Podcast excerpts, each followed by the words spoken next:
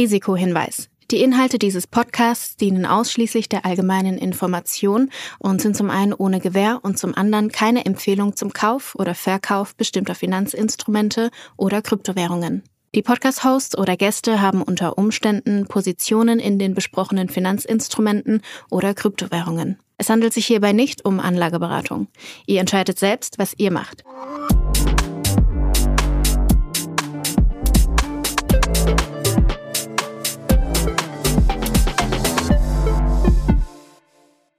26 Wochen, Julius. 26. Folge, alles Coin, nichts muss. Auch die wird mal wieder unterstützt von Ultimate by Unstoppable, deinem Co-Piloten für die DeFi-Welt. Und Julius, worüber sprechen wir diese Woche? Ja, wir haben ein paar News Stories dabei. Wir werden kurz zum Thema Generative Art und äh, NFT-basierte Generative Art sprechen. Da gab es nämlich ein ganz cooles neues Projekt diese Woche. Du erzählst mir hoffentlich, was du bei Immortal Game so gemacht hast und warum du jetzt der Schachprofi bist. Zum Ende habe ich ein größeres Update zum Thema Atom und Cosmos-Ökosystem. Da gibt es einige News und wir werden im Zuge dessen auch uns das Thema MEV etwas tiefer anschauen und was das überhaupt bedeutet und warum das spannend ist. Okay, also ich habe erstmal nur die Hälfte von dem verstanden, was du gesagt hast. Deshalb lass uns ganz seicht ganz am Anfang einsteigen und zwar bei den News. Ich habe gesehen, dass relativ viele Krypto-CEOs jetzt den, wie sagt man, den Schlips an den Haken gehangen haben. Ne, das ist, glaube ich, das falsche Sprichwort. Auf jeden Fall haben die einen Sack und die haben keinen Bock mehr, haben gekündigt. Ich glaube, es hat zwei, drei US-amerikanische Unternehmen betroffen. Und deshalb wollte ich mal fragen, was ist denn da los? Verlassen jetzt die Ratten das sinkende Schiff oder, oder ist jetzt neue Abenteuer, wo sie sich aufmachen? Gute Frage, ne? Also wir hatten jetzt innerhalb von, ich glaube, wenigen Tagen oder Wochen hatten wir irgendwie mehrere Meldungen. Ähm, zum einen Jesse Powell, äh, Gründer der Börse Kraken, die äh, ja wirklich schon sehr, sehr früh auch einer der wichtigsten Kryptobörsen waren und jetzt so ein bisschen in den, in den Schatten gerückt sind, dadurch, dass irgendwie Binance und Coinbase und FTX so groß geworden sind, aber immer noch sehr relevant sind. Der ist auf jeden Fall gegangen. Der äh, Gründer? Äh, hat, oder? Der Gründer, ja, ja. Oh, krass. Jesse Powell, der auch wirklich einen sehr guten, sehr guten Twitter-Account hat, wie ich finde. Wir hatten noch äh, Brett Harrison, das ist der US-CEO von FTX.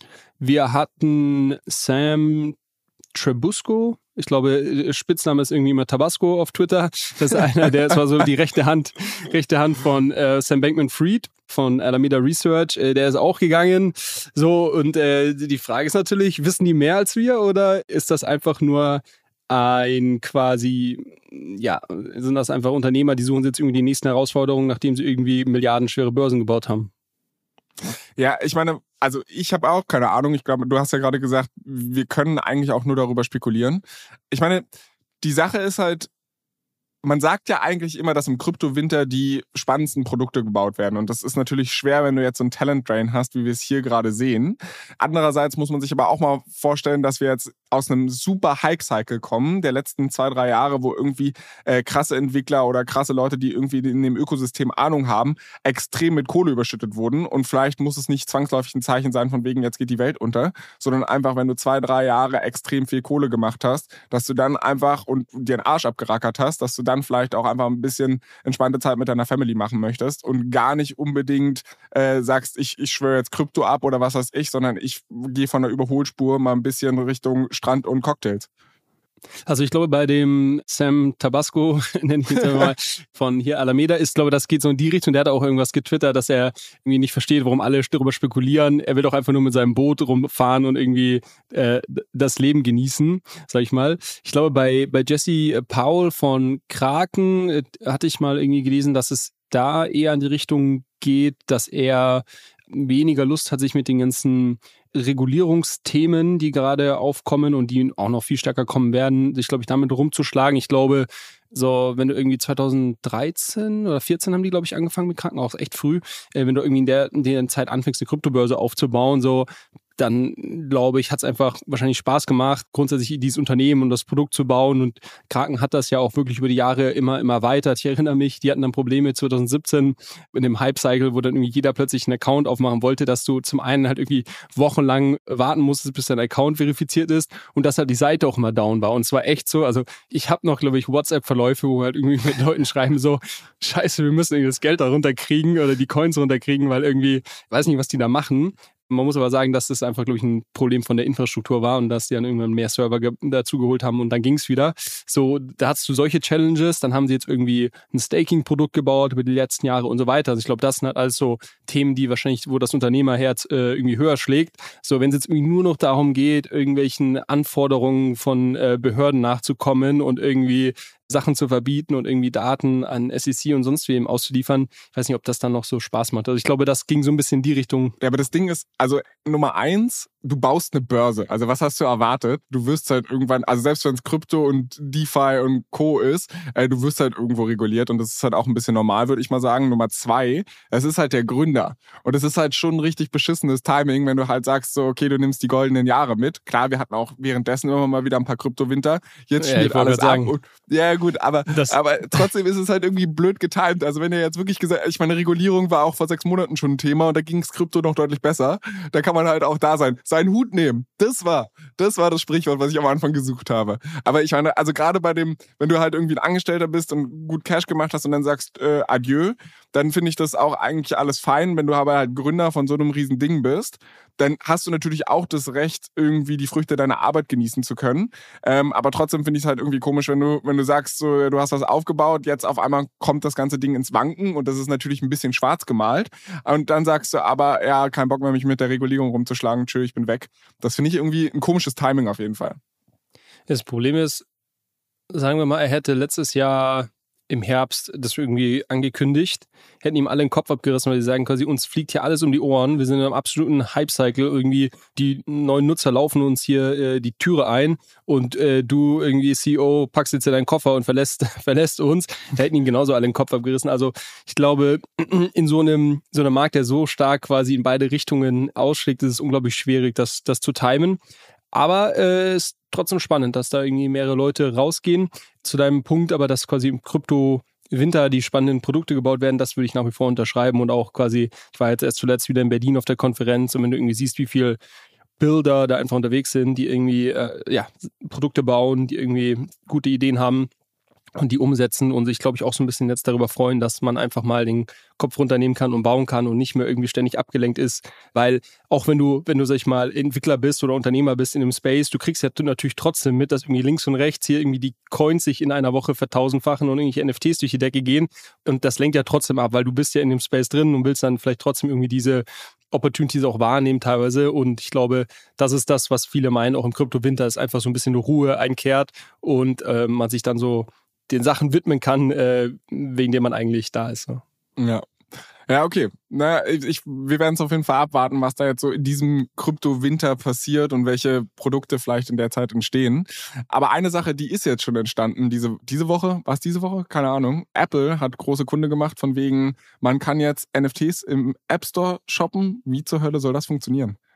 Genau, ich glaube, das war bisher so ein ähm, Gray Area, äh, dass das nicht ganz klar war, wiefern man NFTs in Apps verkaufen kann und äh, rein rechtlich gesehen hat man damit die Nutzungsbedingungen von Apple verletzt und, und man muss ja wirklich sagen, ähm, also jeder, der, der glaube ich schon mal eine App im App Store gelauncht hat und sich mit dem Prozedere von Apple damit auseinandergesetzt hat, der, der weiß, wie zentralisiert das einfach ist. Ne? Also du bist halt komplett abhängig davon, ob Apple jetzt deine, deine App gut findet oder nicht und ob die da quasi noch irgendwelche, ja, ist wirklich so, ob die da noch irgendwelche Probleme oder Fehler sehen, dann musst du quasi wieder eine neue Version schicken und so und irgendwann wirst du da mal, darfst du da mal live gehen. Also das ist schon, schon Wahnsinn, wie, der, wie die die Hand da drauf halten. Und jetzt gab's äh, eine, eine News Story, dass Apple scheinbar sich positioniert hat und gesagt hat, gut, NFTs können in Apps, die im App Store ähm, gelistet sind, verkauft werden. Allerdings fällt dann ganz normal die 30% Umsatzfee an, die auch auf alle andere In-App-Purchases ähm, anfällt. Das heißt, äh, wenn, man, wenn man was verkauft über eine App, dann gehen quasi 30% der Umsätze an Apple. Und das quasi ähm, ist jetzt auch für NFTs dann der Fall. Und die NFTs müssen in US-Dollar äh, verkauft werden und äh, dürfen nicht in, in Krypto bepreist werden. So, und das wurde relativ kontrovers diskutiert. Das ist natürlich, ich glaube, wenn man aus der Kryptowelt kommt, ist das irgendwie 30 Prozent, da schlägt man äh, die Hände über den Kopf zusammen, weil ich sag mal, auf OpenSea hast du, glaube ich, zweieinhalb Prozent oder sowas. Und selbst die wurden ja schon kritisiert und dann gab es irgendwie neue NFT-Börsen, die mit irgendwie 0% äh, rausgekommen sind und so weiter oder, oder, oder noch weniger. Und ähm, sag mal, da sind natürlich diese 30% daneben schon, schon einfach eine Menge. Und natürlich irgendwie die Limitierung, dass, dass du es nur in US-Dollar ähm, bepreisen kannst. Gleichzeitig habe ich auch Stimmen gehört, die gesagt haben, ja, lass uns nicht nur darauf fokussieren, dass das quasi schlecht ist, sondern lass mal uns überlegen, was das überhaupt hier unlockt, weil du hast, glaube ich, über eine Milliarde Leute, die irgendwie in diesem App Store-Ökosystem als Nutzer aktiv sind. Und quasi die können in Zukunft alle theoretisch NFTs in den, in den Apps kaufen, wenn, wenn die Apps dann, dann das entsprechend anbieten. Und wir können hier quasi ganz, ganz viele User onboarden in das Ökosystem. Also ich glaube, da gab es auch ein paar Stimmen, die das irgendwie positiv gesehen haben. Dass das kommt, war jetzt auch wenig überraschend. Also ich, ich habe mich schon, schon länger gefragt, wie Apple und, und auch Google dann das handhaben werden. Und ich sag mal so, der Workaround, den ja viele gehen, einfach ist, dass du quasi die, die Sachen nicht in der App kaufst, sondern die App dich nur auf einer Webseite irgendwie weiterleitet und dort kannst du dann irgendwie Kryptotransaktionen machen und sowas. Also ich glaube, diese Workarounds wird es nach wie vor geben. Ich glaube, ich würde sogar sagen, so weit gehen und sagen, unterm Strich ist es, glaube ich, nett positiv, weil wir haben jetzt einfach eine Klarheit, die, hatten wir da, die gab es vielleicht davor nicht. Und jetzt kann man schauen, ja, wie das weitergeht. Ich habe übrigens, by the way, noch letzter Punkt dazu, ich habe noch gelesen, dass, und ich weiß nicht, inwiefern das wirklich ein, ein Fakt ist oder, oder auch Spekulation ist, dass Apple scheinbar zu dem ähm, NFT-Marktplatz Magic Eden, ähm, sehr ein Solana-basierter ähm, NFT-Marktplatz, dass äh, sie denen angeboten haben, diese Fee auf 15% zu reduzieren, also die Hälfte. Also das ist schon huge, ne? Also eigentlich undenkbar. wenn man sagt, also Apple quasi als der große Gigant, die bewegen sich da nicht. Aber ich glaube, die sehen auch, dass quasi die Lücke so, so, so groß ist, ne? weil, weil quasi äh, in der Kryptowelt ja irgendwie sehr, sehr geringe Gebühren, irgendwie sag mal 0 bis zwei, drei, vier Prozent irgendwie gängig sind. Und da, dagegen sind halt diese 30 Prozent halt einfach enorm. Und ich glaube auch äh, spannend zu sehen, dass da irgendwie eine Bereitschaft gibt, sich vielleicht auch doch dann irgendwo in der Mitte zu treffen. Ja, also ich glaube, fürs Ökosystem als solches ist es nur positiv. Also ich einfach die Tatsache, dass du halt jetzt so einen großen Player hast, der mehr oder weniger all seinen Kunden ermöglicht, darüber das zu handeln. Ich meine, das ist jetzt vielleicht nicht 100% kryptonativ, weil du nur in Dollar zahlen kannst und so weiter und so fort. Das mag alles sein, aber es ist ein Schritt in die richtige Richtung. Ich glaube, über diese ganze Gebührenthematik, da wird ja ohnehin schon genug gestritten. Also überhaupt, dass man jetzt sagt, 30 Prozent ist das vielleicht überhaupt Wucher, sollte man den Leuten nicht irgendwie die Möglichkeit geben, auch andere Zahlungsabwicklungen innerhalb solcher Games zu haben. Es gibt ja diesen Rechtsstreit, der da mit Epic läuft. Ich glaube, Spotify hat in Europa eine Klage, die anhängig ist.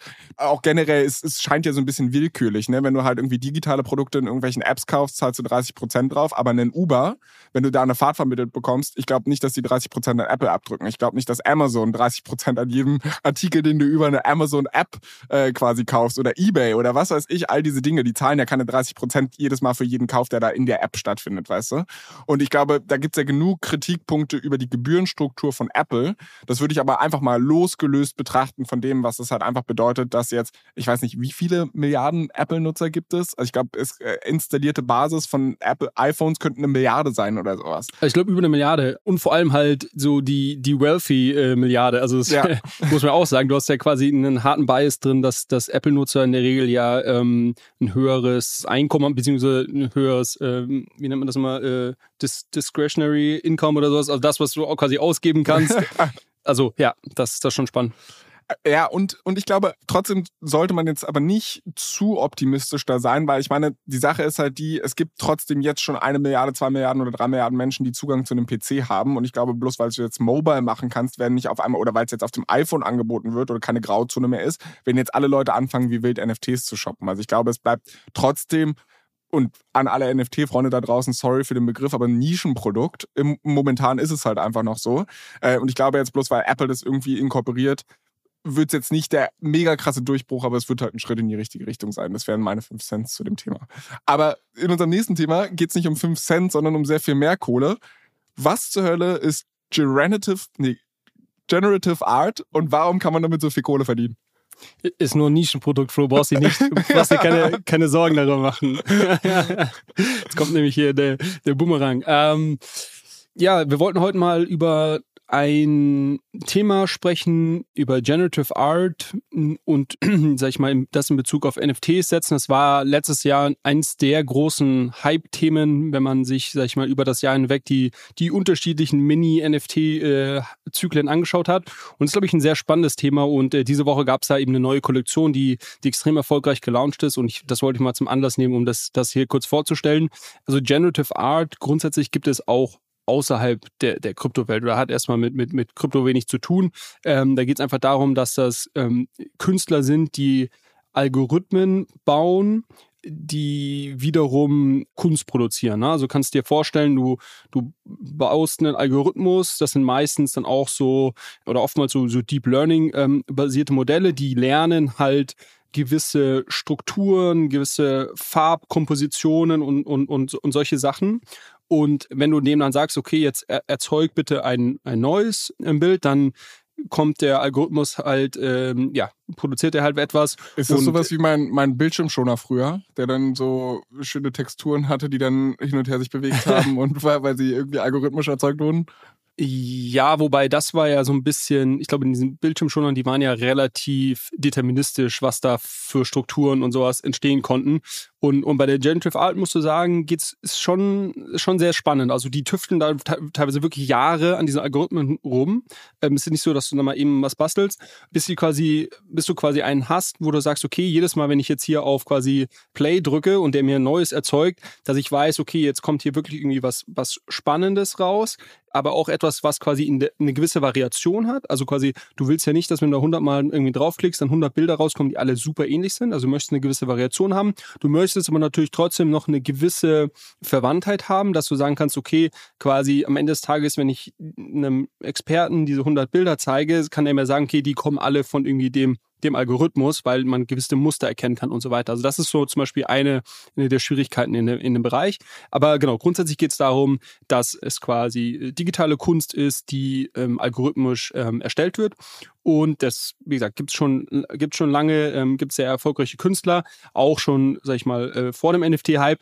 Aber im, im letzten Jahr dann im Zuge, Zuge dieser ganzen NFT-Welle ähm, gab es dann auch Plattformen, die sich quasi auf Generative Art spezialisiert haben. Ähm, zum Beispiel Artblocks ist, ist wahrscheinlich so der, der bekannteste Name, wo dann regelmäßig, ähm, wöchentlich ähm, so Auktionen stattgefunden haben, wo quasi Künstler dann ihre Kollektion gelauncht haben. Du kannst dir so vorstellen, ähm, dass quasi, wenn du den NFT kaufst ähm, oder beziehungsweise wenn der gemintet wird, wird quasi der Algorithmus dann einmal angespielt und der erzeugt dann quasi ein, ein neues Bild.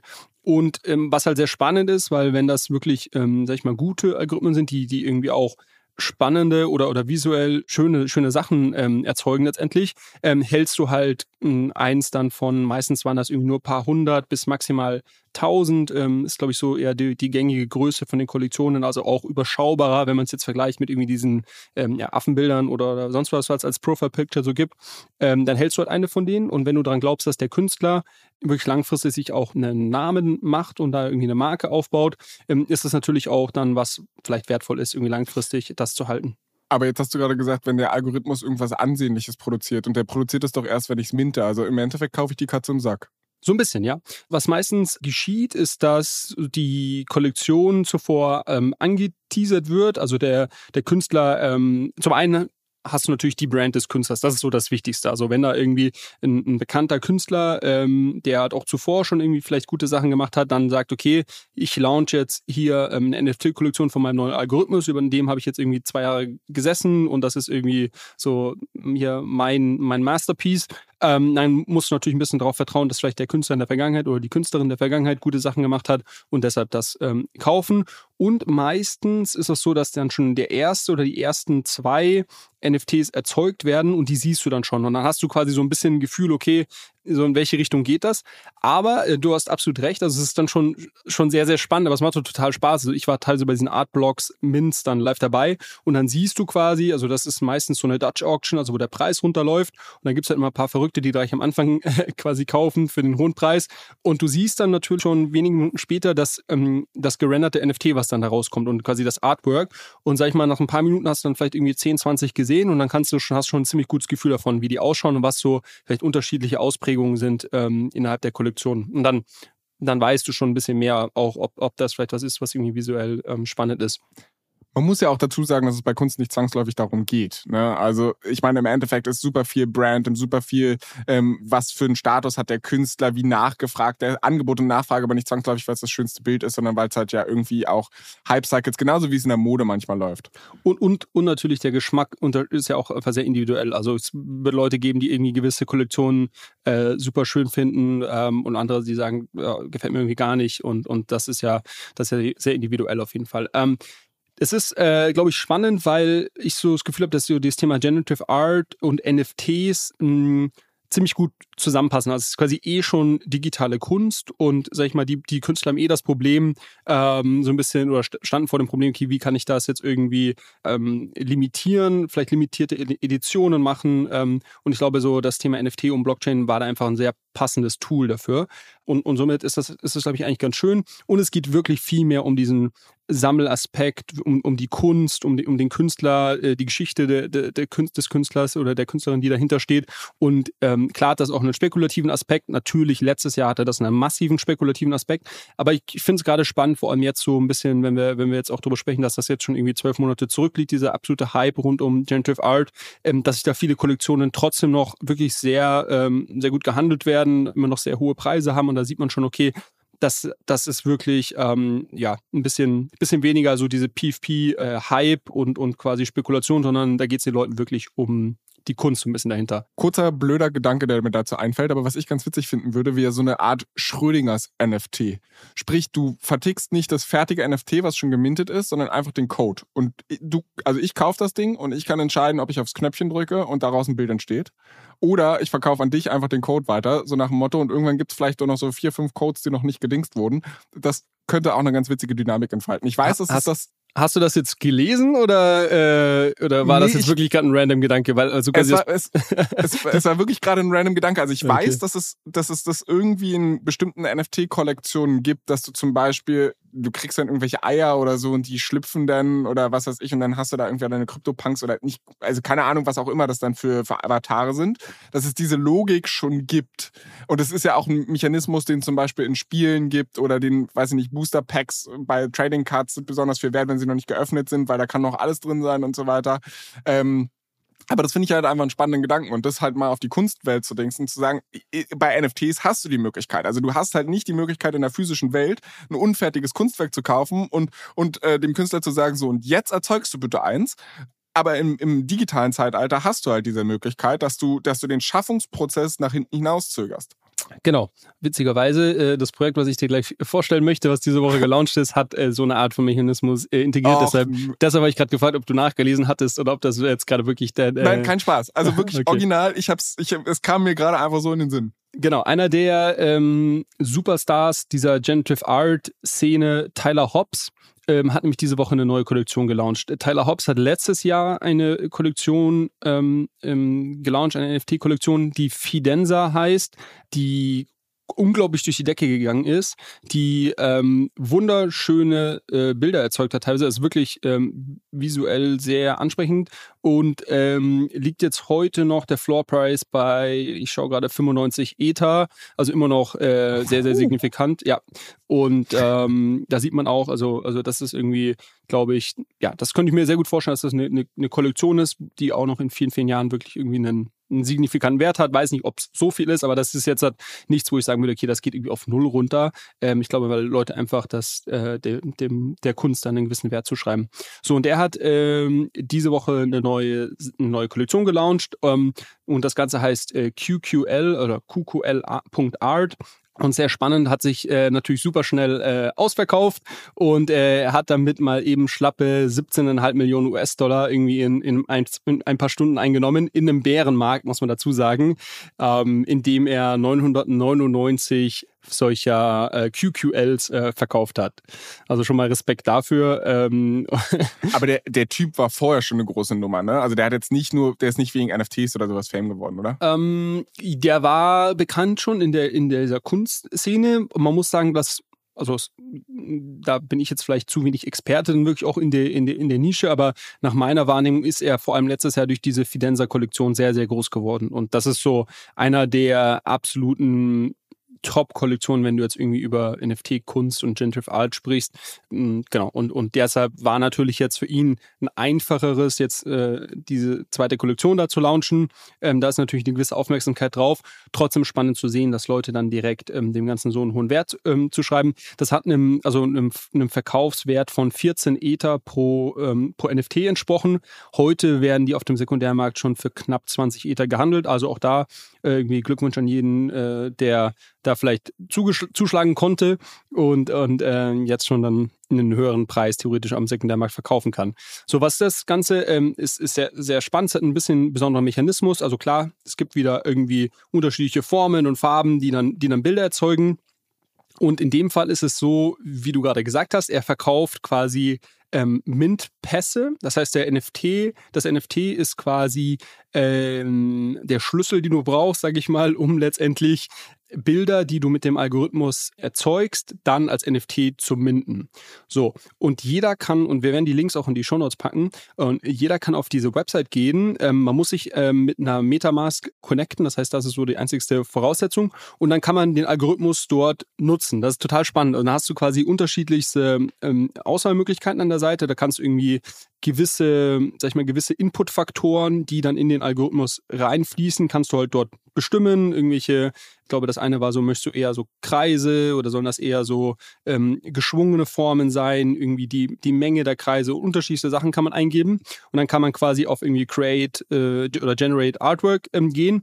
Und in dem Moment wird dann eben ähm, der Algorithmus einmal angeschmissen und äh, du siehst dann das Bild, was rauskommt. Und ohne diesen, diesen ähm, Mint-Token zu besitzen, kannst du aber nichts quasi weiter damit machen, kannst einfach rumspielen und wenn es halt irgendwie, wenn es dir gefällt visuell und du vielleicht irgendwie ein cooles erzeugst, kannst du es dir dann irgendwie äh, wahrscheinlich runterladen, also irgendwie Right-Click, Save und, und kann sich darüber freuen.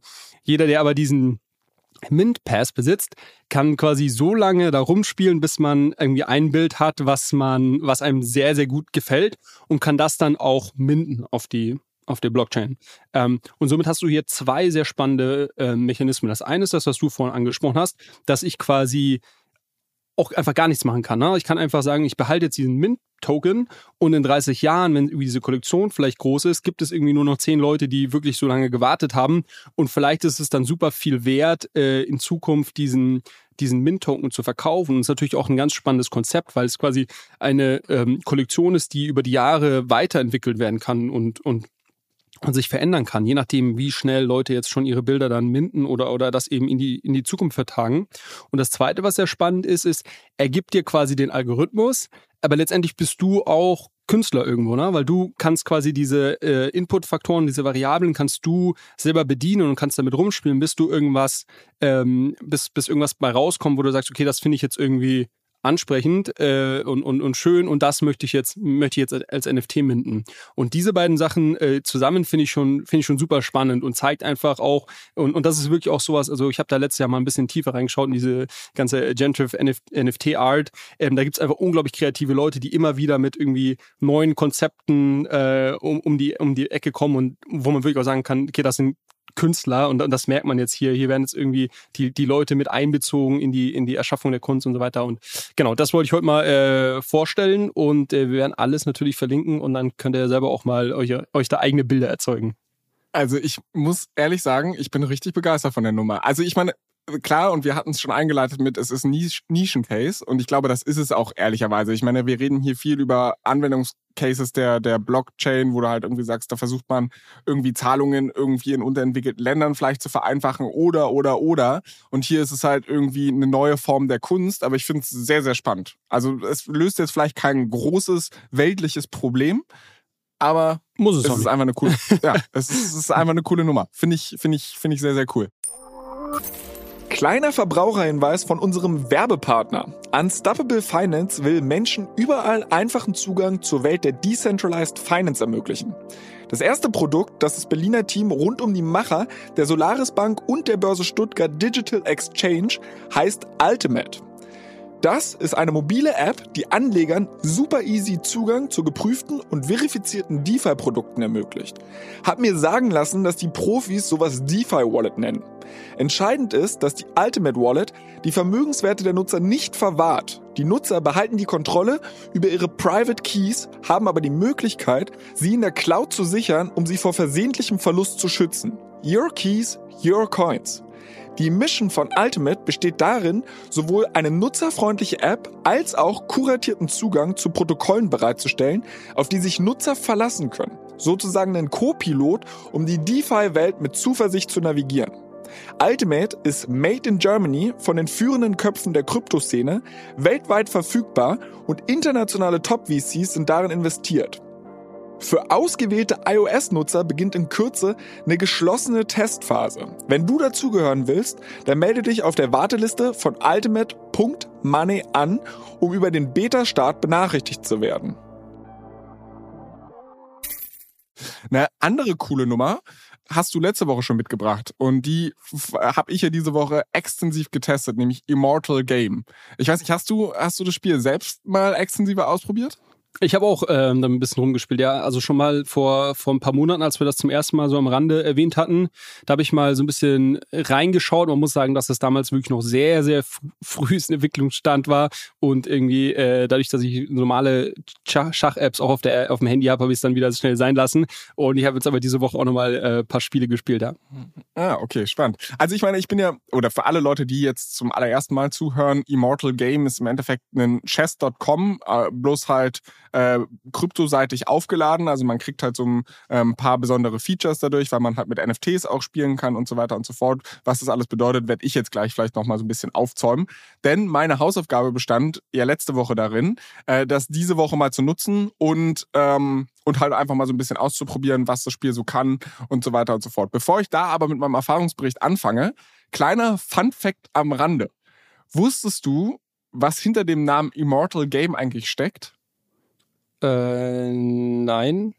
Ha, Okay, ich hatte jetzt schon Angst, dass du mir das kaputt machst. Also es ist, es ist jetzt auch nicht so unglaublich spannend, aber wenn man nämlich Immortal Game Chess bei Google eingibt, dann ähm, findet man nicht nur dieses Spiel, sondern man findet auch einen Wikipedia-Artikel dazu, dass nämlich Immortal Game, also auf Deutsch die unsterbliche Partie, tatsächlich ein Schachspiel oder eine Schachpartie war, die irgendwann vor 200, 300 Jahren mal gespielt wurde und es soll wohl eine der legendärsten Schachpartien aller Zeiten gewesen sein, weil halt zwei Dudes in irgendeinem französischen Café gegeneinander angetreten sind sind und der eine alle seine Figuren geopfert hat und den anderen Typen dann aber trotzdem noch Schachmatt gesetzt hat. Also natürlich nicht alle, weil sonst hättest du verloren, aber der hat einen Großteil seiner Figuren und das soll halt wohl irgendwie so eine legendäre Partie gewesen sein und so weiter und so fort. Eine der bekanntesten in der Schachwelt und daher kommt der Name Immortal Game. Habe ich witzigerweise dann tatsächlich auf chess.com äh, nachgelesen, was ja im Endeffekt ein Competitor von Immortal Game ist. Aber gut, genug der Vorrede. Ähm, ich habe Immortal Game ausprobiert und ähm, im Endeffekt war es halt so, du hast einen ganz normalen Sign-up-Prozess. Also ich habe quasi erstmal versucht, mich mit einer E-Mail-Adresse anzumelden und so weiter und so fort. Hat witzigerweise nicht geklappt. Habe ich gedacht, na toll. Also chess.com in Shitty habe ich erstmal gar keinen Bock drauf gehabt. Aber was ich witzig fand, du hattest einen Login-Prozess, wo du dich mit der Metamask, also genauso wie wir in der Web 2-Welt, für alle Leute, die jetzt auch nicht aus dem Krypto-Universum kommen, wir uns normalerweise mit unseren Google-Accounts oder mit unseren Facebook-Accounts überall auf ähm, ja, dritten Webseiten auch einloggen können, kann man sich scheinbar in der Kryptowelt auch mit äh, Metamask in Web 3 native Webseiten einloggen. Und das fand ich eigentlich einen ganz witzigen Prozess. Also es hat genauso wie bei Google funktioniert. Und ich habe zum allerersten Mal Metamask als einen Login-Prozess benutzt und ich musste musst du dann nur noch einen Benutzernamen festlegen. So, ich also drin und das erste, was ich halt feststellen musste, die Nutzeroberfläche war super easy gestaltet. Also im Endeffekt, ich konnte da halt ganz normal sofort, ich, ich wollte halt auch sofort loslegen. Ne? Habe halt eine Schachpartie ausgewählt und hatte dann halt die Möglichkeit zwischen äh, normales Schachspiel auszuwählen und Immortal Game auszuwählen. Und ich habe ja keinen Plan gehabt, was überhaupt Immortal Game ist. Also habe ich auf Immortal geklickt, habe es einfach ausprobiert, äh, wollte spielen, hieß, kannst du nicht spielen, weil du brauchst bestimmte Spielfiguren, um dieses Spiel zu spielen. Das Gute bei der ganzen Nummer war aber, dass die die, die Einstiegshürden so gering wie möglich gestalten. Sprich, ähm, ich musste nichts kaufen oder so, sondern es gibt sogenannte Ageless Pieces. Das sind halt einfach NFTs, die for free du bekommst, wenn du halt startest. Also du kriegst ein NFT umsonst, wenn du damit halt einfach startest. Das kannst du claimen. Und das ist in meinem Fall einfach ein Bauer gewesen also ne, die einfachste Spielfigur, die es im Schach eigentlich gibt. Der kann nichts Besonderes, aber der verdient Rewards, wenn du bestimmte Aufgaben erfüllst. Ich glaube, bei mir war es, ah, jetzt muss ich selbst mal kurz gucken, was der überhaupt konnte. Warte mal ganz kurz, damit ich hier keinen Schwachsinn erzähle. Schau ich mal kurz nach. Da ich ja auch gespielt habe, kann ich das vielleicht kurz ergänzen. Also jede Figur bringt gewisse Quests mit sich, die man äh, im Spiel erfüllen kann. Und wenn man das macht, dann äh, bekommt man extra Punkte. Also zum Beispiel ähm, bei einem Bauer könnte das Quest sein, irgendwie der erste Bauer, den man ähm, promotet. Das heißt, wenn du einen, einen, Bauern bis auf die andere Seite rüberlaufen lässt, dann kann man ähm, der dafür zum Beispiel eine neue, neue Dame sich aufs Spielfeld holen. Ähm, und, und in dem Fall zum Beispiel das Quest, den, den ersten Bauern, den du promotest, der darf keine Dame sein, sondern er soll dann ein, ähm, ein anderes, ein Turm oder was auch immer sein. Und wenn du das dann eben machst, ähm, dann bekommst du extra Punkte dafür ähm, und so weiter. Korrektamente. Ich meine, du hast, es ist tatsächlich auch der Reward gewesen, die dieser, dieser Bauer hatte. Also sprich, du musst ihn halt einmal promoten in irgendeine Figur. Also hier ist nicht spezifiziert, was es halt ist. Und das bringt halt eine ganz interessante Dynamik, weil das habe ich zum Beispiel beim letzten Mal, wo wir darüber gesprochen haben, gar nicht verstanden. Ähm, die Regeln des Schachs werden nicht geändert. Also ich spiele weiterhin mit, mit meinen 16 Figuren. Ich habe weiterhin acht Bauern, weiß ich nicht, ein König, eine Dame, zwei Läufer, zwei Springer und zwei Türme. Ähm, aber ich habe bis zu vier Figuren, die sogenannte Immortals sind. Und die geben mir einfach Punkte, wenn ich bestimmte Sachen mache. Und diese Quests können unterschiedlicher Natur sein. Also die können zum Beispiel Angriffsquests sein, wie zum Beispiel mach eine Fork oder ähm, schlag mit dieser Figur einen, einen Läufer oder irgendwie sowas kann das sein. Äh, die können defensiv sein, wie zum Beispiel äh, verlier diese Figur einfach nicht oder verlier beide Türme nicht oder verlier deine Dame nicht oder irgendwie sowas. Ähm, und die können halt Movement bezogen sein. Also sprich sowas wie Promote ähm, den, den Bauern oder ähm, mach mindestens zehn Züge mit dieser Figur oder irgendwie sowas. Bedeutet, du hast durch diese Immortals keinen Vorteil gegen deinen Gegner, aber es wird halt nochmal so eine spannende Komponente eingezogen, weil normalerweise spiele ich Schach nur gegen dich. Mein Ziel ist, dein Bauer, äh, dein Bauern, dein König zu schlagen komme es, was da wolle, ist scheißegal und äh, auch zu dem Thema Immortal Game, ich kann eigentlich alle meine Figuren opfern. Hauptsache, ich habe dich am Ende Schachmatt gesetzt und dann habe ich das Spiel gewonnen. Hier kommt halt so eine neue Komponente mit rein, dass ich halt sage, okay, ich habe halt so Nebenbedingungen von wegen, aber ich muss ja noch zehn Züge mit meinem Bauer machen, weil dann kriege ich so und so viele Punkte. Oder ich muss, äh, ja, aber am besten wäre es, wenn ich ihn Schachmatt setze mit meinen zwei Türmen und nicht mit der Figur. Und das bedeutet halt, dass du auf einmal strategisch vielleicht gar nicht mehr den smartesten Move einfach nur aus Schach machst, aus Schachperspektive, sondern halt unter ganz vielen verschiedenen Nebenbedingungen optimierst. Ja, ist total spannend. Also ich habe, äh, wie gesagt, ja da auch so ein bisschen mit rumgespielt und man muss ja sagen, dass Schach eine Sportart ist, die algorithmisch ja gelöst ist. Also irgendwie AlphaGo, äh, AlphaZero, ähm, gut, AlphaGo war jetzt für Go, aber es gibt ja seit Jahren äh, Schachcomputer, die besser spielen als menschliche Spieler. Und ähm, somit ist das ja eigentlich ein Thema, wo man sagt, okay, ja, da, da, sag ich mal, da, das ist soweit eigentlich verstanden und, und äh, gelöst.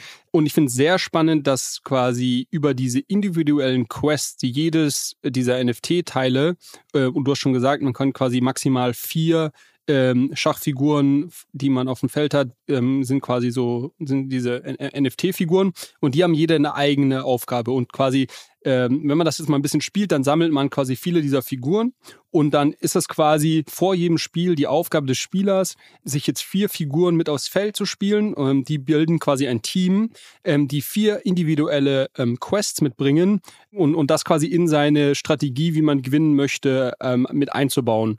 Und das gibt dem Ganzen eine komplett neue Dynamik und macht auch gewisse Schachcomputer einfach überflüssig, weil die Schachcomputer würden einfach quasi äh, darauf optimieren, das Spiel zu gewinnen.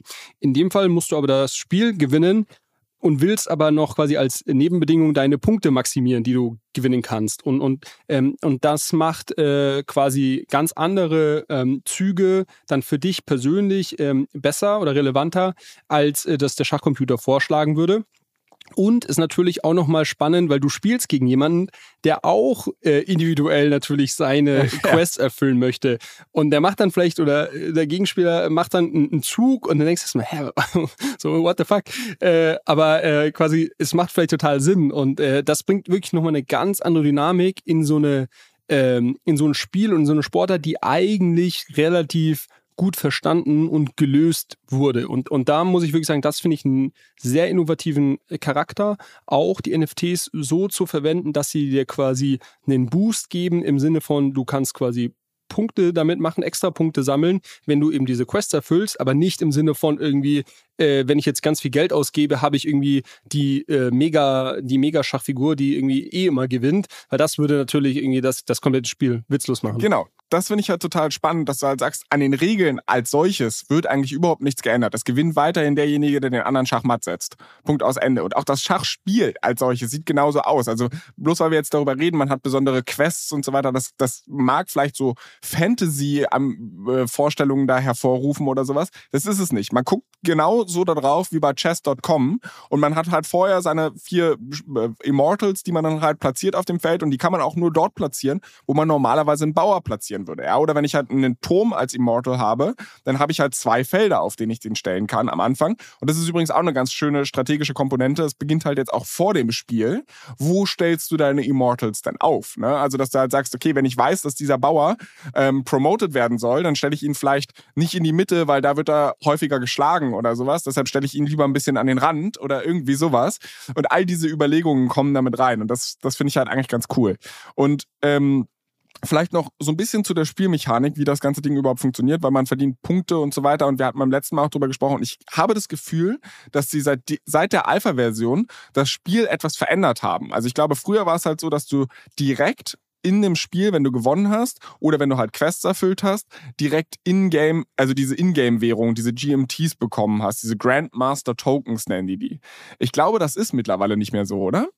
Also ich glaube, du, du verdienst jetzt bestimmte Punkte, die dir diese Figuren geben und bist in so einem Weekly Tournament quasi drin und gewinnst dann Preisgeld, wenn du Platz irgendwie erreichst. Richtig, also vielleicht kurz dazu, ähm, weil das, glaube ich, auch sehr, sehr relevant ist. Also wie Flo schon gesagt hat, du kannst bei dem Spiel einfach loslegen, ohne jetzt irgendwie groß was zu kaufen, ähm, sondern du kriegst quasi diese Age Ageless Pieces, äh, mit denen kannst du loslegen und wenn du dann irgendwie das entsprechend gut machst, sammelst du sogenannte AP, also Ageless Peace Points, wie auch immer, Ageless, Ageless Points, APs, ähm, und qualifizierst dich damit für eine Bestenliste. Ich glaube, das äh, ist mal wöchentlich.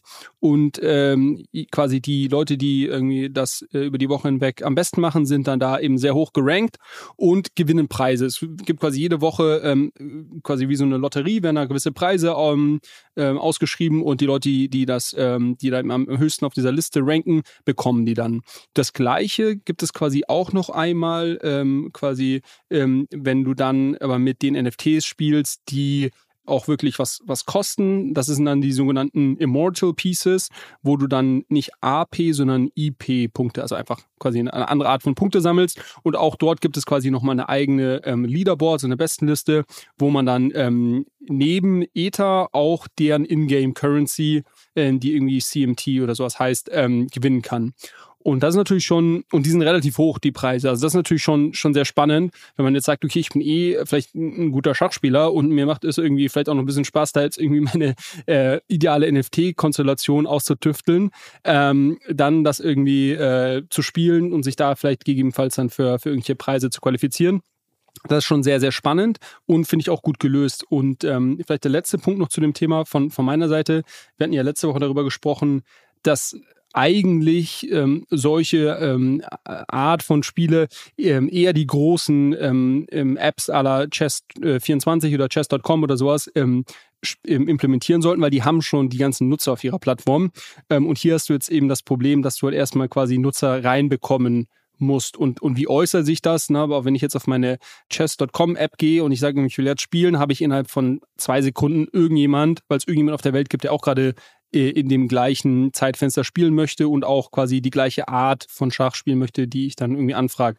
Hier bei Immortal ist mir schon aufgefallen, da wartest du schon mal ein, zwei Minuten, bis dann einer gefunden wird. Ja, aber das geht ja noch. Also ein, zwei Minuten. Äh, ja, genau, aber, aber äh, also ich nutze nur diese anderen Apps und ich muss sagen, es ist schon quasi signifikant schlechter von der User Experience als die bestehenden Apps. Also wirklich, da, du, du musst mich schon wirklich dazu überreden, Immortal jetzt zu nutzen. Ähm, ähm, anstatt jetzt einfach auf chess.com zu spielen, weil ich die User Experience okay. einfach viel, viel besser finde. Ähm, und, und das ist, das ist, glaube ich, so die große Schwierigkeit jetzt halt. Ne? Die haben zum Beispiel noch keine Mobile-App und so all solche Sachen äh, müssen jetzt erst noch bauen und du, du musst quasi erstmal viele Nutzer drauf bekommen und so weiter. Um erstmal gleichzuziehen mit dem Status quo, der heute im Markt ist. Und deshalb brauchst du quasi diese sehr starken ähm, Anreize und Token-Incentives, dass du dort irgendwie gewinnen kannst und so weiter, ähm, damit du die Leute dazu bringst, überhaupt dort zu spielen, weil ähm, gerade wirklich gute Schauspieler, die spielen eher dann bei, bei irgendwie auf den großen Apps und so weiter. Und das ist, glaube ich, so die, die große Herausforderung und ähm, auch so die, die, die Challenge, ob sie das schaffen, quasi produktseitig und vom, vom Wachstum einfach hinterherzukommen, dass du ähm, dass du ganz, ganz schnell auf einem, auf Level bist, wo es irgendwie von der, von der User ähm, Experience halt irgendwie dann ja, vergleichbar ist mit anderen bestehenden Pro äh, Produkten. Ja, also mag sein. Also ich möchte jetzt auch keine Aussage darüber treffen, ob die Jungs dann irgendwie, ich meine, es ist ja auch noch ein relativ kleines Team, ich glaube 25 Leute oder sowas arbeiten da dran und die werden es jetzt wahrscheinlich schwer haben, auch mit Chess.com und Co. und wie sie alle heißen, äh, da zu konkurrieren. Ich finde es halt nur trotzdem irgendwie einen smarten Ansatz, da so ranzugehen und vielleicht eine Sache, die ich noch ganz gerne ähm, zu der ganzen Tokenomie da sagen wollte, weil ich habe mich die ganze Zeit gefragt, ja, okay, wenn du die ganze Zeit irgendwie Tokens ausschüttest, weil die Leute gewinnen oder sowas, dann wird der Coin halt brutal inflationär und am Endeffekt kauft die wieder keine Sau. Oder beziehungsweise, also der verliert einfach krass an Wert. Ähm, und da habe ich mir mal angeguckt, was die dagegen tun, dass es halt nicht so inflationär ist. Ist ein bisschen, ist jetzt keine Rocket Science, äh, weil es hat ein bisschen Ähnlichkeit zu Steppen, über das wir ja auch schon relativ extensiv gesprochen haben. Aber Nummer eins, auch deine Immortals nutzen sich wohl ab. Ähm, ich habe das jetzt noch nicht mitbekommen, aber du kannst halt irgendwie bestimmte Anzahl von Spielen damit spielen und dann müssen die sich regenerieren und du kannst diesen Regenerationsprozess beschleunigen, indem du natürlich deine, deine GMTs, also deine Grandmaster Tokens dafür ausgibst. Dadurch werden natürlich wieder ein paar geburnt. Äh, und der zweite Mechanismus ist, du kannst diese, diese Figuren leveln. Ähm, und dafür brauchst du halt einerseits Erfahrung, also die müssen halt eine bestimmte Anzahl gespielt haben, plus ähm, du musst halt auch GMTs dafür ausgeben, um die zu leveln. Und das führt halt dazu, dass dann entweder deine Quests einfacher werden oder deine äh, Rewards höher werden. So, das sind eigentlich zwei Mechanismen, die man schon so kennt aber trotzdem für alle Leute, die sich ja gefragt haben, inwiefern das Das, das Problem ist. ist, das machen die quasi alle, diese Play-to-Earn-Spiele. Du hast, du hast Steppen gerade genannt, die haben auch diese ganzen Mechanismen im, ähm, drinnen. Ähm, nur ändert das oftmals unterm Strich nicht, weil was passiert, ich quasi, ich verdiene Tokens, die nutze ich vielleicht, um meine Teile irgendwie in ein höheres Level zu bekommen. Dann sind die in einem höheren Level, dann verdiene ich aber auch wieder mehr. Also du nimmst unterm Strich netto nichts ja, aus dem System raus. Also das muss man sich sehr im Detail anschauen, weil. Aber hier in, de, in der Logik ist es ja anders. Also verstehe ich, aber guck mal, äh, jetzt ist es so, ich muss ja GMTs ausgeben, um mein Immortal zu, äh, zu ableveln dann in dem Augenblick verdiene ich zwar höhere Rewards, also meine EP-Punkte, aber nicht die Ingame-Währung. Der Price Pool bleibt hm. derselbe. Also ja, du, hast, du, du, du, konkurrierst mit anderen Spielern, du wirst relativ besser zu deinen Spielern, aber du, es wird nicht dadurch mehr Ingame-Währung reingeschmissen.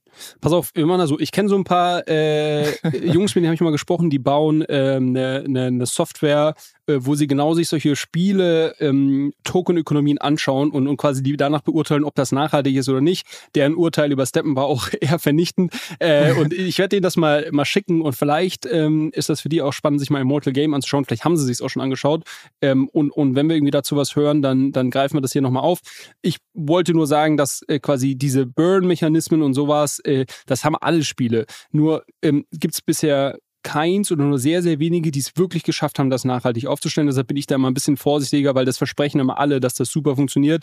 Bisher gab es halt also, einfach also, weißt du, wenige. Weißt du, aber ich bin noch jetzt hier ein kompletter Neuling in dem Space. Ne? Ich habe mir jetzt einmal die Finger verbrannt bei Steppen. Jetzt habe ich endlich wieder Hoffnung, Mut geschöpft, ja, mich einer neuen Sache so ein bisschen hinzugeben. Du, du willst einfach, du willst auf die Schnauze fallen, nochmal, du willst es nochmal, ne? Ich versuche dich hier zu, zu schützen und du, du, du willst es einfach.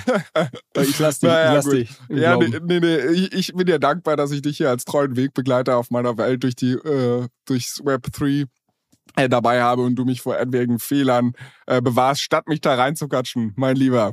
Ähm, aber bevor wir uns jetzt hier verzetteln, lass uns mal zu dem nächsten Themenblock gehen. Äh, wir haben hier schon mal über Atom und das Kosmos-Ökosystem gesprochen. Und du hast jetzt hier irgendwas in unser Google Doc getickert und ich meine, da steht jetzt eine ganze Menge drin, deshalb ich werde es nicht vorlesen, das erspare ich euch, äh, sondern was gibt's da für News? Was passiert? Richtig, also ähm, ich weiß gerade nicht mehr, welche Folge das war. Ich meine, irgendwie vielleicht so 18, 19, äh, haben wir schon mal einen Deep Dive zu Atom und Cosmos äh, gegeben. Ist, glaube ich, ein, einer der spannendsten ähm, Blockchain-Ökosysteme auf jeden Fall. Folge 21 war es. Folge 21, gut. Ähm, und, und deshalb vielleicht nochmal ganz kurz als Recap, ähm, was zeichnet das Ganze irgendwie aus? Äh, man kann sich das so ein bisschen vorstellen als eine Art Netzwerk von Blockchains. Also ähm, die Idee ist, dass es quasi in dem, ähm, in dem Kosmos-Ökosystem ähm, sogenannte Hubs gibt ähm, und zu diesen Hubs können dann ganz, ganz viele Blockchains sich connecten. Dadurch sind die alle auf einen Art von gewissen gleichen Standard und können miteinander kommunizieren. Das heißt, man kann sehr einfach irgendwie Tokens von Chain A zu Chain B transferieren ähm, und, und so weiter. Und man schafft halt darüber eine eine quasi äh, interconnected äh, äh, Blockchain äh, Blockchain Welt und der größte Hub, den es eben in dem Cosmos Ökosystem äh, gibt, ist der Atom Hub äh, mit dem auch gleichnamigen Token Atom sowie das Atom. Und da gab es jetzt einige News. Die haben nämlich aktuell ihre Konferenz in Medellin in äh, Kolumbien, die die Cosmoverse Konferenz und im Zuge dessen haben die jetzt die ja, ich sag mal, eine komplette Überholung ihres White Papers. Ähm, also das White Paper ist immer das, was die meisten Blockchain-Projekte irgendwie publizieren, wo sie so grob die, die ähm, das Projekt beschreiben und dann auch sehr viel technische Details und was beschreiben.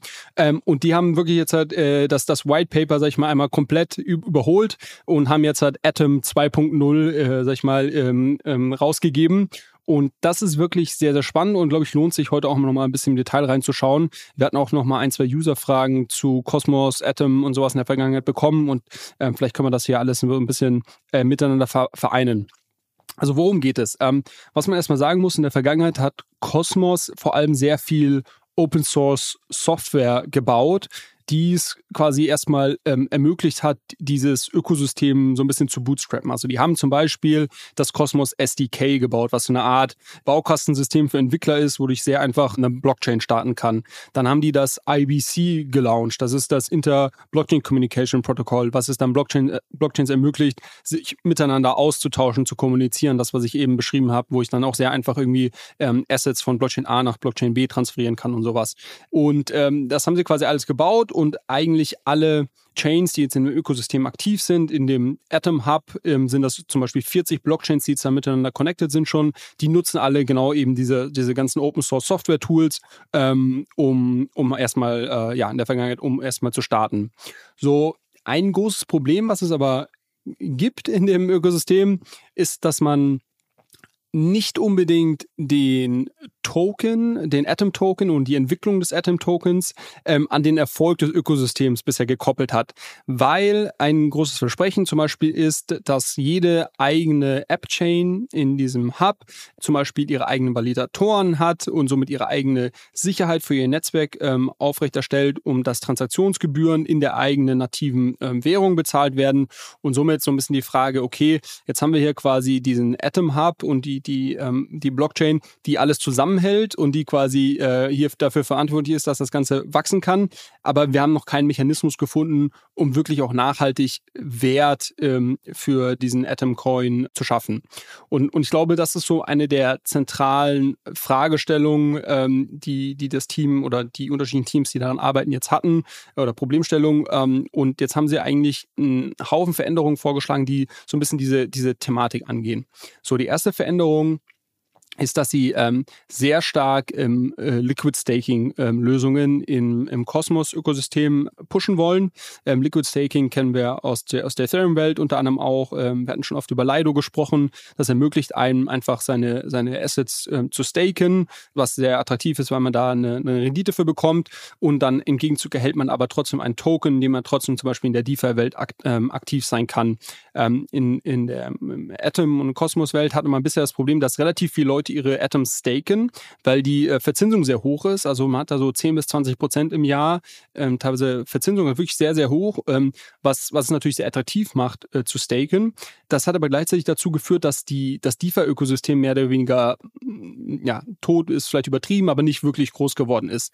Weil das Ganze sind ja so zwei Seiten der gleichen Medaille. Wenn ich jetzt quasi meine ganzen Tokens stake, dann kann ich die nicht irgendwie noch in irgendwelche Landing-Protokolle als äh, Collateral reinpacken oder, oder sonst was mitmachen, sondern sind die ja geparkt. Und da, dadurch erhofft man sich jetzt eben durch dieses Liquid Staking dieses Problem so ein bisschen zu lösen, dass man sagt, okay, ähm, quasi wir, wir wollen nach wie vor, dass, dass die Leute ihre Token staken und äh, wir brauchen halt zwar gleichzeitig irgendwie die Möglichkeit, dass dann die, die Atoms trotzdem genutzt werden können in dem Ökosystem und, und quasi, ja, zum Beispiel in der DeFi-Welt ähm, ähm, verwendet werden. So, und es gibt schon mehrere äh, Liquid Staking Solutions im, im Cosmos-Ökosystem ähm, und, und man möchte das jetzt noch, noch weiter ausbauen, auch von der Infrastruktur her, das noch, noch, noch besser und noch einfacher machen, das zu ermöglichen.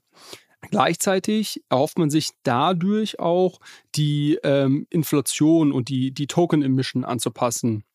Weil ähm, bisher quasi ähm, ist, hat Atom relativ hohe Inflation. Zum einen da natürlich viele äh, Tokens ausgegeben werden müssen, um die Leute zu incentivieren, entsprechend zu staken.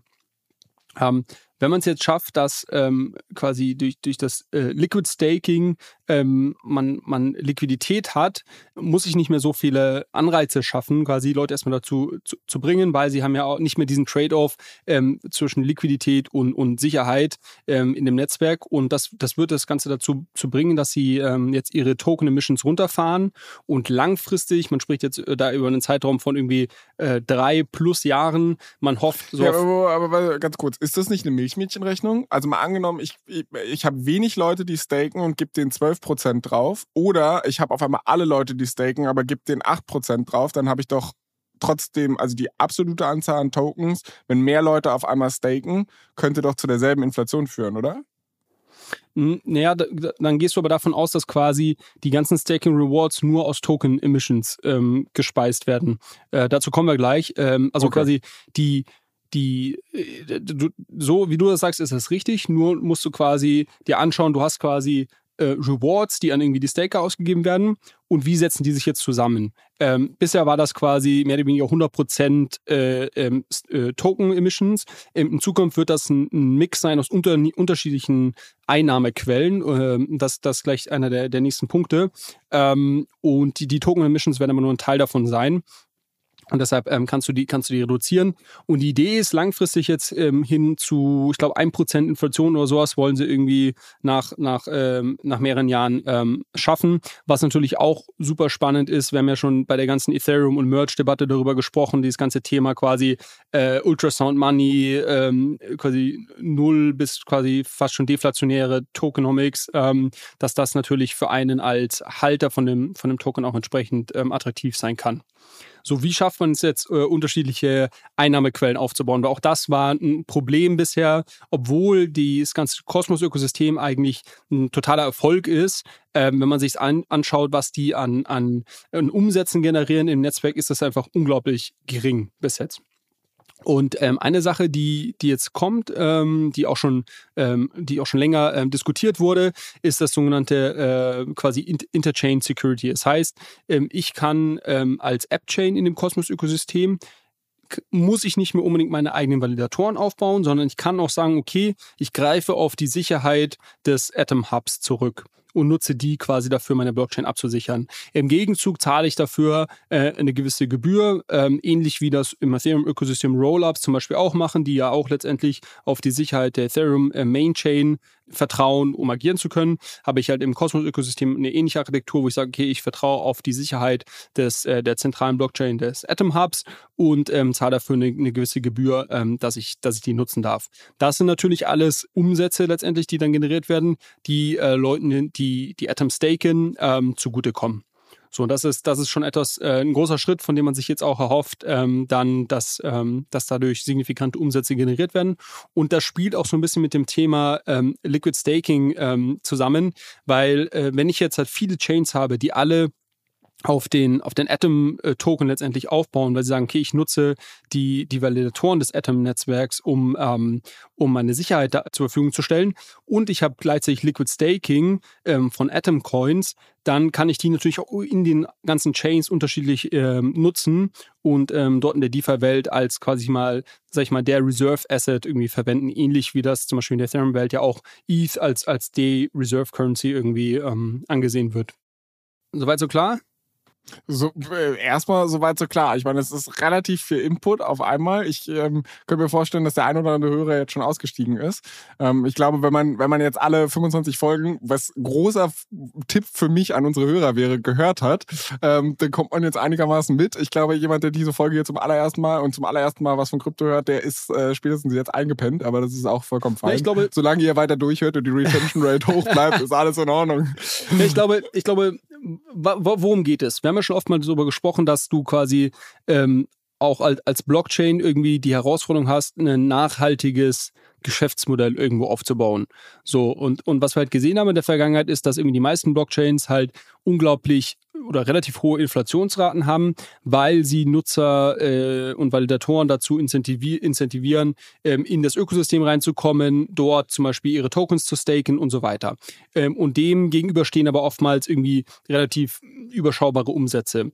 In dem Fall hast du jetzt halt ein Ökosystem von Blockchains, wo man eh sagt, man hat diese Struktur eines Hubs, der quasi der zentrale äh, ähm, äh, Dreh- und Angelpunkt ist für viele andere Blockchains, die sich an diesen Hub connecten können. Und, und eigentlich sagt man, wenn man jetzt Fazit äh, ziehen würde über die letzten, weiß ich nicht, ein bis zwei Jahre, würde man sagen, das ist ein Riesenerfolg, so das gesamte Kosmos und, und, und Atom-Projekt. Man hat aber gleichzeitig irgendwie jetzt gesehen, man hat einen Token, der nicht wirklich an Wert zuwächst. Also der hat eigentlich underperformed äh, und, und hat auch wenn man sich anschaut, es gibt auch wenig gute Gründe heute, warum der an Wert gewinnen sollte, denn der, sag ich mal, Erfolg des Ökosystems ist nicht an den Erfolg des Tokens gekoppelt. So, das versucht man jetzt so ein bisschen zu lösen. Und man hat da zum einen überlegt, okay, ähm, wie schaffen wir es zum Beispiel, ähm, zusätzliche Umsätze zu generieren? Da gibt es jetzt eben das Thema dieses Inter der Interchain Security, wo man sagt, okay, ihr zahlt einfach eine Gebühr dafür, wenn ihr auf unsere, unsere Sicherheit zurückgreifen wollt, ähm, was total sinnvoll sein kann, weil es macht jetzt nicht unbedingt Sinn für jedes einzelne Spiel, was vielleicht als eigene Chain in diesem Ökosystem startet, dann auch ihr eigenes Validatoren-Netzwerk aufzubauen. Das dauert einfach Zeit, kostet die wiederum viel Geld und, ist einfach dann ein ganz klarer Trade-off, äh, sag ich mal, make or buy, sagt man so schön. ähm, und ähm, das ist das eine Thema. Auf der anderen Seite schaut man natürlich auf der, auf der Inflationsseite, okay, müssen wir denn wirklich langfristig so viele Tokens rausgeben oder, oder gibt es denn nicht eine Möglichkeit, das zu fixen? So, da sagt man jetzt eben, okay, durch die quasi durch Liquid Staking und ähm, damit verbunden ähm, eine, eine, niedrigere Inflationsrate langfristig, können wir vielleicht auch hier, ähm, können wir vielleicht auch hier was drehen. Und beides zusammengenommen soll quasi das, das, das Gesamtökosystem nachhaltiger machen und natürlich einen Wertzuwachs dann an, den, an dem Atom-Coin äh, fließen lassen. Also das ist, glaube ich, so die, die Überlegung äh, grob. Da, da hört es aber noch nicht auf. Es gibt noch ein paar weitere Themen. ähm, aber ich glaube, das, das ist schon mal, schon mal wichtig zu verstehen. Vor allem auch, wir haben ja auch in der Vergangenheit, unser Fazit damals war ja super spannend, macht alles total Sinn, ist eigentlich auf einem sehr guten Weg ähm, als Ökosystem, also Kosmos, irgendwie ein Erfolg zu werden. Aber das quasi, und ich glaube, das haben wir auch ziemlich genau in der Folge damals so gesagt, das heißt nicht auch, dass der Atom Coin langfristig erfolgreich ist, weil es eben diesen Disconnect gab. Und ich glaube, viele der Themen, die man jetzt angeht, gehen genau in die Richtung zu sagen, okay, wenn wir als Ökosystem erfolgreich sind, soll auch der Atom Coin als, ähm, sag ich mal, zentraler Asset in unserem Ökosystem erfolgreich werden. Also ich, ich höre jetzt zwischen den Zeilen Feuer frei, ich kann jetzt Atom kaufen, ja. Habe ich nicht gesagt. ähm, vielleicht, vielleicht ein weiteres Thema, ähm, was auch noch ganz, ganz spannend ist, wie weitere Umsätze ähm, langfristig erzeugt werden sollen. Und ich glaube, dass da müssen wir jetzt vielleicht nochmal noch mal ein bisschen ausholen, ähm, weil es auch nochmal ein, ein Ticken technisch werden kann. Aber ähm, es ist, glaube ich, sehr, sehr spannend, weil das könnte ich mir vorstellen, sind langfristig sogar, könnte das die größte Umsatzquelle sein. Ähm, man möchte mit dem ähm, sogenannten ähm, ah, ich habe jetzt den Namen vergessen, aber es geht letztendlich jetzt darum, dass man in dieser unterschiedlichen, äh, in dieser, in diesem ähm, Kosmos-Ökosystem, wo es eben ganz viele unterschiedliche Blockchains gibt, ähm, gibt es sehr viele Möglichkeiten, dass Leute ähm, durch Arbitrage Geld machen. Ähm, und, und Arbitrage in Form vom, von MEV und ich lasse das einfach mal als Begriff kurz so stehen, da, da kommen wir gleich im Detail zu, was das bedeutet. Und es wird nun ein, ein Marktplatz gebaut, ähm, on-chain, der es einem ermöglicht, ähm, Blockspace in diesen unterschiedlichen Blockchains, die in dem Ökosystem sind, zu kaufen und ähm, quasi eine Art Futures-Markt ähm, und sich darüber quasi ähm, abzusichern, dass man zu gewissen Zeitpunkten eine Transaktion auf unterschiedlichen Blockchains platzieren kann. Das macht zum Beispiel Sinn, wenn ich sehe, dass irgendwie größere Mengen äh, von einer zentralen Börse, äh, größere Menge Atom von einer zentralen Börse irgendwie in eine gewisse Blockchain reintransferiert werden und ich dann sehe, dass irgendwie, ähm, ist ja alles öffentlich, und ich dann irgendwie sehe, okay, hier kauft irgendwie jetzt jemand größere Mengen von Juno äh, beispielsweise auf, was ein, ein, ein Token in dem Ökosystem ist, dann äh, gibt es da vielleicht irgendwie ähm, Preisunterschiede, die ich antizipieren kann. Und wenn ich dann sage, okay, ich weiß aber, weil ich mir auf eben diesen Markt, den ich gerade beschrieben habe, der jetzt gebaut wird, ähm, ich kann mir, ich kann mich absichern und kann mir da eine Transaktion, sage ich mal, zum Zeitpunkt X ähm, sichern. Ähm, und, und, und in dieser Transaktion kann ich, kann ich quasi genau diese Arbitrage, die sich, die sich ergibt, darüber, dass zwei, zwei Assets vielleicht irgendwie auseinander äh, traden oder weil ich sehe, dass da eine größere Menge gekauft wird, kann ich halt zuvor durch Frontrunning noch kurz den Preis hochtreiben um ein paar Cent oder sonst was, ähm, kann ich das machen. Das geschieht heute auch schon. Also das ist jetzt nichts irgendwie Neues, sondern das geschieht heute auch schon. Nur geschieht das heute quasi alles off-chain, in, sag ich mal, ähm, ähm, ähm, durch, durch, durch Bots ähm, die Leute halt selber laufen lassen. Ähm, und darüber, dass man das quasi jetzt on-chain als Marktplatz baut, ähm, soll quasi die, der, der Wert, der darüber generiert wird, weil, sag ich mal, wenn ich eine Arbitragemöglichkeit von 1000 Dollar sehe. Dann zahle ich 999 Dollar, theoretisch, weil es würde ja, genau, genau. Theoretisch könnte ich 99 Dollar, sagen wir mal, ich zahle dann vielleicht irgendwie 200, 300 Dollar als Gebühr dafür, dass ich mir quasi mich absichern kann, dass ich zum dem richtigen Zeitpunkt dann auch meine Transaktion ähm, in die Blockchain bekomme und quasi diese Arbitrage realisieren kann. Auf, auf Ethereum zum Beispiel sieht man das schon mit MEV, da geht es quasi ums gleiche Thema. Es gibt sehr krasse Arbitragemöglichkeiten. Die Leute zahlen da einfach sehr, sehr hohe Gas-Fees, um quasi ihre Transaktionen reinzubekommen in, in die Chain. Und auch da ist es die gleiche Logik. Ich sehe irgendwie Arbitragemöglichkeit über Summe X und quasi ein Teil davon kann ich quasi als Kosten dann äh, verbuchen, wenn ich unterm Strich immer noch Geld mache. So, und das, das gleiche wird quasi hier im Kosmos-Ökosystem ähm, auch passieren. Und der große Unterschied ist jetzt eben, dass man sagt, okay, bisher passiert das schon, nur profitieren wir als Ökosystem Ökosystem nicht davon, weil es quasi Leute gibt, die irgendwie gute Bots haben, die machen das quasi irgendwie off-chain. Äh, große Börsen machen das teilweise, wenn die, wenn die, weil die halt die, den Orderflow als erstes schon sehen und so weiter. Und man sagt jetzt quasi, naja, wenn wir als Ökosystem erfolgreich sein wollen, und das geht wieder zurück auf den Punkt, dass quasi auch der Atom-Coin erfolgreich sein soll, dann. Aber wieso, wieso, wieso verdient das Ökosystem nicht Geld daran, wenn jemand höhere Gas-Fees bezahlt? Also die fließen doch das war Cosmos. Äh, Gasfees ist, ist Ethereum-Welt, das ist nicht Cosmos-Welt. Okay. Okay, okay. Auf Cosmos, wo eben Transaktionen sehr, sehr günstig sind. Ähm, deshalb hast du da eben nicht diesen den Mechanismus über die Gas-Fees, sondern da sagt man jetzt eben quasi, okay, du, du möchtest dir quasi eine gewisse Transaktion absichern und zahlst halt dafür quasi, ist wie so eine Art Futures-Markt, hat er schon gesagt. Und ähm, die Umsätze, die darüber erlöst werden, fließen dann auch wieder zum Teil ähm, den, den Stakern zu äh, oder den Validatoren und zum Teil in so eine Art Reserve. Und das ist jetzt der letzte Punkt. Äh, und diese Reserve wird dann auch angelegt in dem Ökosystem ähm, für jetzt die, die irgendwie wirklich Crypto-Native-Leute, die uns zuhören. Irgendwie letztes Jahr gab es diese ganzen Ohm-Forks und sowas. Das soll so ein ähnlicher Mechanismus sein. Ähm, und quasi auch darüber sagt man, okay, wir legen das an und das wird auch dem Erfolg des Ökosystems zugutekommen. In a nutshell. Okay.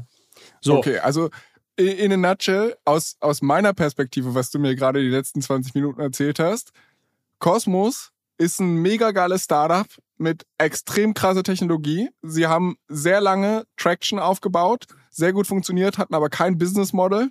Und jetzt haben sie herausgefunden, dass sie ein Business Model brauchen und haben ein Business Model gebastelt. Ist das. Ja, so, so, so ein bisschen. Und, und also was vielleicht auch noch spannend ist an dem Punkt, oftmals ähm, starten halt so Blockchain-Projekte, ähm, die bauen dann ihr White Paper, dann bauen sie irgendwie ihre Technologie und dann sind irgendwie drei, vier, fünf Jahre später. Und da merkt man aber natürlich, okay, irgendwie das Marktumfeld hat sich verändert. Vielleicht sind wir auch als quasi die Reife unseres Produktes äh, ist irgendwie an einem anderen Punkt. Und, und oftmals stehst du aber dann, dann da mit deinen Tokenomics und hast halt irgendwie deine Inflation und machst dann einfach so weiter, weil die sind ja quasi in Stein gemeißelt.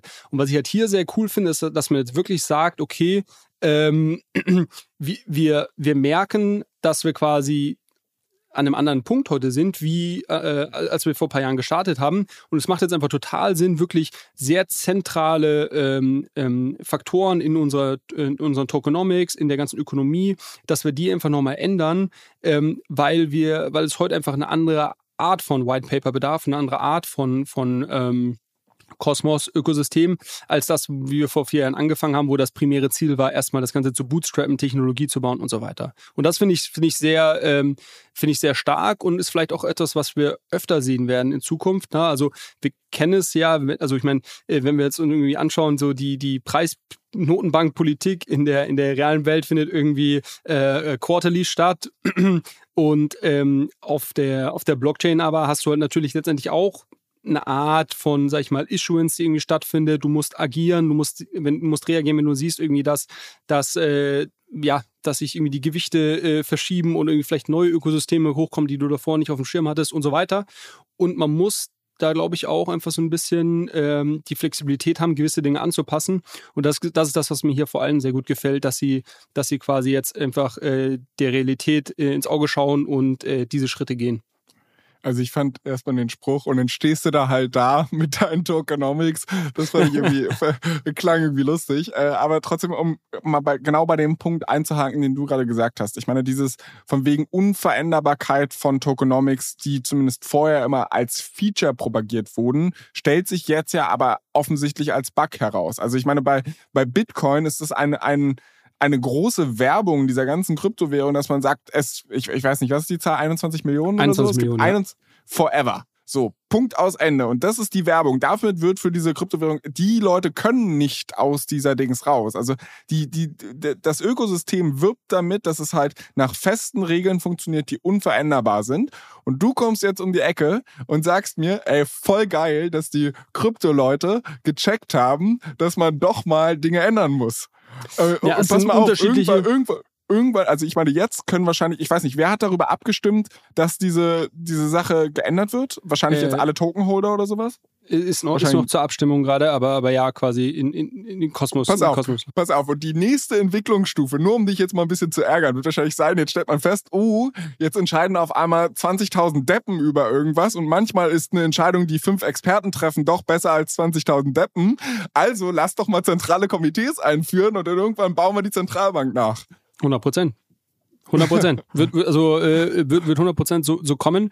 Aber zu dem Punkt zurück, also wir hatten das ja schon letztens, bei dem, als wir mal so das Thema ähm, dieser ähm, ähm, Kritik der damals an dem Merge und dieses Video von diesem, von dem, ähm, sag ich mal, Bitcoin Maxi da diskutiert hatten. Und auch da, damals hatte ich ja schon gesagt, ich finde, dass das genau Bitcoin ausmacht, zum Beispiel, dass die, dass sie so sowas in Stein gemeißelt, sag ich mal, ähm, dass sie sowas haben, unveränderlich. Genau das macht das aus und genau das äh, wird auch langfristig dem Ganzen einen Wert zukommen lassen. Also ich würde, ich würde das nicht als Bug bezeichnen, sondern das ist ein Feature.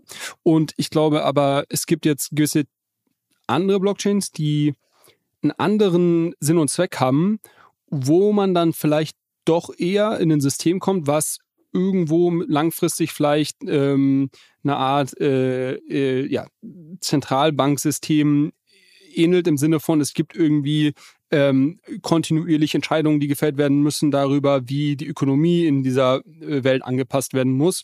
Ähm, so, da, da wäre ich jetzt nicht überrascht. Also aktuell sind finden wir uns ja eher auf einem, auf einem Pfad, wo man sagt, okay, überhaupt mal was zu verändern, ist quasi schon the huge step.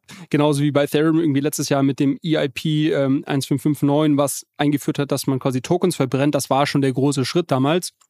Jetzt hast du den Merge, der verändert auch nochmal die, die Tokenomics. Aber es ist jetzt noch ganz weit davon, davon entfernt, dass man irgendwie jetzt äh, da irgendwie ähm, interveniert und quasi je nachdem, wie die Ökonomie gerade steht. Wenn wir aber darüber sprechen, dass quasi die Blockchains wirklich in vielleicht fünf bis zehn Jahren mal eine, eine, ähm, eine Relevanz bekommen, wo, wo, wo irgendwie signifikant, ein signifikanter Teil der Wertschöpfung der Welt irgendwie darüber stattfindet, dann kann ich mir schon vorstellen, dass man dann natürlich auch ein politisches Interesse hat, natürlich dazu, dafür zu sorgen, dass die Dinger sauber laufen und dass quasi die vielleicht gewisse ähm, Effekte, Inflation, Deflation, ähm, ähm, was auch immer, Preisschwankungen, äh, dann abzu entsprechend abzufedern oder ökonomische Aktivität auf der Blockchain zu incentivieren durch irgendeine Token-Issuance oder sonst was. Also ich würde nicht sagen, dass das quasi ähm, absolute Fantasie ist, was du ja gerade äh, ähm, so gezeichnet hast, die Vision. Ähm, ich glaube aber, dass das noch viele, viele Jahre weg ist. Und natürlich ist halt die Gefahr oder die, die Frage ist so, was für eine Art von System kommen wir dann? Ist es dann wirklich was, was irgendwie äh, ausschaut wie irgendwie heute ähm, ein Zentralbanksystem? Ich glaube nicht. Ich glaube schon, dass es irgendwie im, im dezentralen Ethos irgendwie äh, äh, geschaffen wird. Aber wahrscheinlich ist irgendwie äh, eine, Abstimmung von jedem, der den Token hält, vielleicht auch nicht das Sinnvollste. Also wahrscheinlich ist es irgendwo in der Mitte treffen. Ich finde es ich find's erstmal einen spannenden Weg. Ich finde es auch eine, irgendwie eine sehr schön gemäßigte Perspektive, dass man halt sagt, okay, pass mal auf, Bitcoin, ähm, das hat halt nun mal dieses Feature, es ist unveränderlich und das hat seinen, seinen Wert, genauso wie Gold. Also damit wird es ja häufig verglichen. Ich meine, es funktioniert derzeit absolut nicht wie Gold. Ähm, das hat einfach das haben die letzten sechs Monate gezeigt, dass es halt kein Krisenasset im Moment ist, sondern im Moment einfach ein sehr risikoreiches Asset ist. Ähm, aber dass man halt sagt, okay, es, es versucht so einen ähnlichen Charakter abzubilden in der digitalen Welt und das äh, und für andere Einsatzzwecke brauchen wir andere Lösungen oder brauchen wir andere Features. Und pass mal auf, es gibt kein richtig oder falsch, sondern es it depends. Ja. Ne? Und ich glaube, und ich glaube, das ist eine Perspektive, die die diesen Schulterschluss zwischen Leuten, die halt an Krypto glauben und Leuten, die halt dem System komplett krypt, äh, skeptisch gegenüberstehen, den es halt vielleicht braucht, dass beide Seiten mal ein bisschen aufeinander zukommen. Und ich, ach du Scheiße, ich höre mich jetzt hier schon an wie jemand, der versucht, Frieden zu moderieren, aber ähm, im Endeffekt ist es halt einfach so eine Sache, dass ich sage, ich glaube, äh, ich glaube, alles hat so ein bisschen seine Daseinsberechtigung. Und ich fand das eine ganz schöne Perspektive, die du gerade so aufgezeichnet hast, dass es für verschiedene Cases verschiedene Lösungen geben muss. 100 Prozent. Jetzt höre ich aber auf mit meinem, meinem Weltverbesserer-Geschwafel. Ähm, so, äh, jetzt hatte ich das vorhin versprochen, dass wir uns das Thema MEV noch im Detail anschauen. Da das nochmal ein relativ äh, großer und vielleicht auch ein bisschen äh, inhaltlich komplexerer Block ist, würde ich sagen, das schieben wir auf nächste Woche. Und äh, genau, an der Stelle einfach nur vermerkt, quasi ist eine, eine Möglichkeit halt irgendwie diese. Aber, aber vielleicht als, als kleiner Cliffhanger, was heißt denn MEV? Also wofür steht dieses Akronym? Äh, Maximum Extractable Value manchmal auch als okay. Miner Extractable Value bezeichnet, aber da wir mittlerweile kaum noch Miner haben äh, nach dem Merge, ähm, ist es, äh, würde ich es als Maximum Extractable Value bezeichnen. Okay, okay.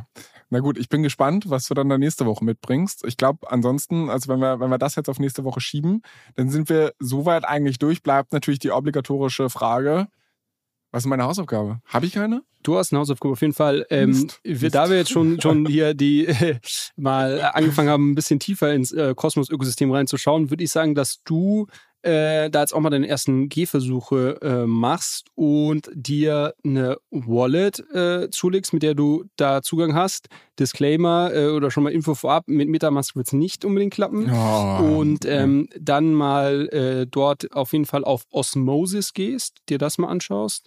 Ähm, Link schicke ich dir noch. Ähm, was kannst du noch machen?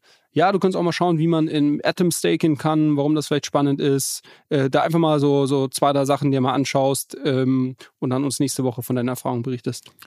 Ja, ja das wird spannend. Okay. Äh, Mache ich. Ähm, ich habe mich jetzt so an Metamask gewöhnt, aber ähm, ich habe ja auch mit Phantom bin ich ja auch ganz gut klargekommen und ähm, Ultimate ist ja im Endeffekt auch eine, eine Wallet in dem Sinne. Also dementsprechend, ich werde mich einfach daran gewöhnen, dass ich 40 Wallets hier rumliegen haben werde. Ähm, okay, mache ich. Ist notiert. Äh, ansonsten bleibt mir wie immer nur übrig, nee, bevor ich mich bei dir bedanke, erstmal wieder der Hinweis an unsere Zuhörer, dass sie doch bitte diesen Podcast hier unbedingt bewerten sollen auf Spotify und Apple mit fünf Sternen, all ihren Freunden, Bekannten und jeden, der sonst so zuhört, davon berichten.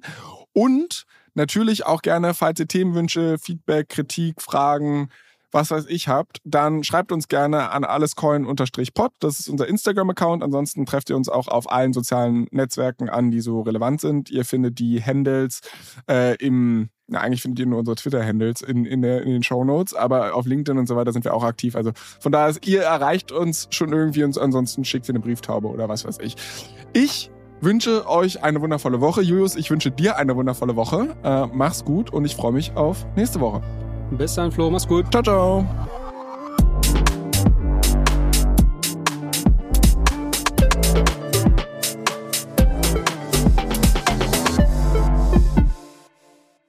Dieser Podcast wird produziert von Podstars bei OMR.